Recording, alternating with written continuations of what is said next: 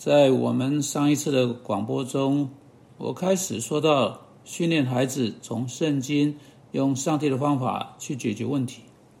我对你们收听人说，我们没有花足够的时间在问题出现之前，真正预防性地教导孩子如何去到上帝的话语中，并从圣经中找出他们特定问题的答案。我是以这样的想法结束上一次的广播，就是。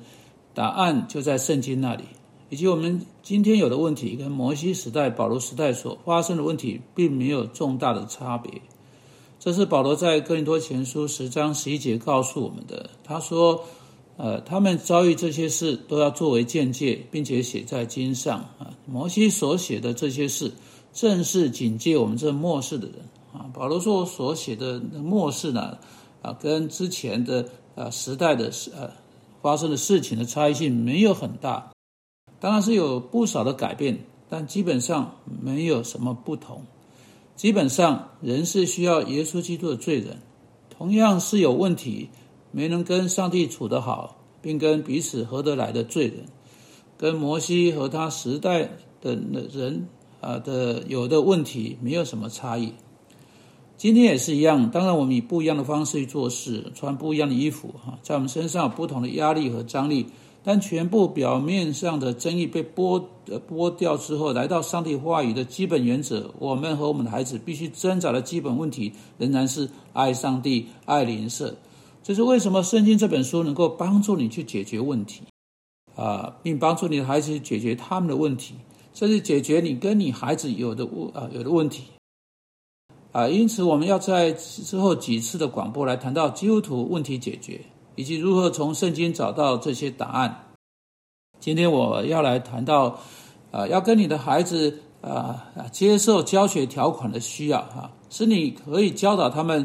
有必要从上帝话解决问题啊。首先你要花时间去认识你的孩子啊，需要花时间去啊知道他们的需要。并花时间啊啊发展跟他们啊在在一起的关系，啊是你可以在一种深度的层次上面跟他们沟通的。时常这就意味着你需要跟他们谈到啊，在你看来对你不是那么重要的事情。说实在的，你的孩子想到的是运动啊啊啊其呃这其他事情，他对你来讲可能根本不是很重要的啊。但也许在这个时点上，对他们会是十分重要的，啊，如果啊，呃，你想要发展出跟你孩子一种沟通的关系，你必须把他们的兴趣放在你的思想首位。你要去学会做的第二件事情是，你要花时间跟你的孩子谈话。也许你需要在实际上定出那个谈话的时间。有的时候我们真的是太忙碌，我们受到太大的压力，我们就没有花时间去跟我们的孩子在一起，来发展出跟他们所需要的正确关系。再来，第三，你需要学习去尊重那个孩子是按照永活上帝的形象造的一个人，他是一个人，是一个人类。孩子不是出现在房子周围的某种动物了，你可以叫下令叫他坐下、躺下、站起来、睡觉或任何事情。不过，那正是许多人，甚至基督徒对待他们孩子的方式。但孩子不是动物啊，孩子远超过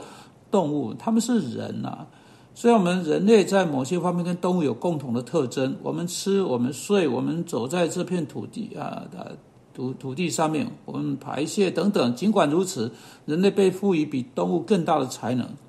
人类是一种独特的物种，因为人有知识，人有意识，人有爱他邻舍和爱他上帝的权利、特权和责任。因此，这是你必须对待你孩子的方式，啊，如同具有这种独特特征的一个人，如同一个必须被视为啊，不，你不能把他当做像狗一样逗弄的啊，你不可以把你的孩子呢啊当做是一种宠物啊。当然，圣经有说到杖，我不是反对这个。事实上呢，我我会教导父母如何处罚孩子。但圣经在箴言接着说，杖打和责备，许多父母从未注意到第二个字。以我所书六章四节说到主的教训和警戒啊，我们被教导要管教孩子，哈，这个“教训”这个字的字面意思是结构式的管教，啊，由有赏有罚，哈，奖励跟处罚，也就是就是带着一种啊，这个有有这这种这种纪律的结构啊，很可能会使用到杖，但第二个字警戒在那里啊，就像真也一样，以我所说说到主的教训和警戒。啊，第二个字意味着你坐下来跟你的孩子谈到他的问题，你跟他谈到有关啊主所要求的，你跟他谈到愿意去服侍耶稣基督，啊主为他死啊为像他这样的罪人在十字架上流出宝血，因此不止经由某种的奖励和处罚的结构来训练孩子，还有对那个孩子的诉求，还有来自试图经由福音赢得他归向耶稣基督的诉求。一旦你的孩子认识主，你把他带到个地步，把他的良心带到上帝面前，使他想要出于爱哈爱去服侍上帝，而不是像有一些基督徒人士近年来写到的啊，是他们希望我们相信的，他们认为你可以单单借着某种行为主义者的方法论来对待你孩子，方式跟你对待动物一样，一点都不是。孩子是人，因此我想要对你提及的最后一点是。如果你跟你的孩子沟通早已失败了，早已破裂了，你必须学会如何跟他们恢复那个沟通，啊，那要从借着承认你啊，在跟你的孩子关系上你本身的失败开始。开始的方法是从你自己的罪、你自己的失败开始，如同圣经说的，在你开始要在你的孩子眼中除掉刺之前，你需要先除掉自己眼中的梁木。这意味着你必须到你的孩子那里，真心告诉他你恢复他，并寻求他的饶恕，而且告诉他你要你想要在一个新的关系上跟他在一起。可能这是头一次你们两个人在同一个方向思考啊！你的孩子一定会同意你的，至少在这个问题上面啊。接着你就有办法啊，最后能够跟他谈到有关他的生命，有关他跟上帝和跟你的关系。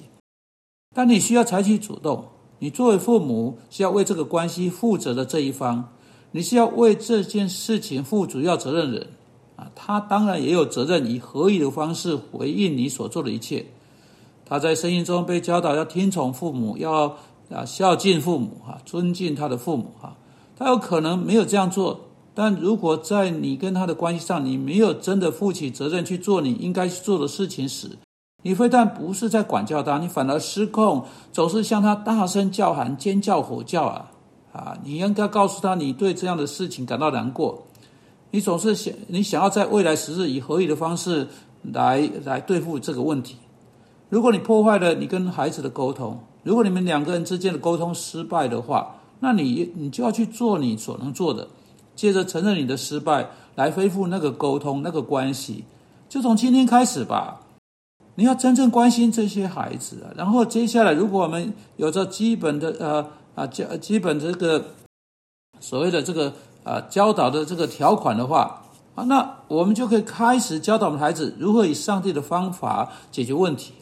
啊。接着我们就可以跟孩子啊谈到哈，我未来几次广播会谈到的那些预防性措施，但为要去做那一类的教导，我们必须跟这些孩子有合宜的关系。因此，让我们来求上帝祝福我们，祝福我们的家庭，祝福我们的孩子，并赐给我们所需要的智慧，去真正建立那一种的关系。或者，如果啊现在那一种关系并不存在的话，啊去恢复那一种关系。主啊，求你帮助啊啊，在各处为这一类问题挣扎的父母，求你帮助他们明白啊所呃所牵涉到需要，求你帮助他们看见孩子是真正的人。是罪人不错，啊，上帝形象啊被污损的不错。无论如何，仍然是一个人，是耶稣基督所关心的人。正如他曾把这些孩子放在他腿上，而且祝福他们。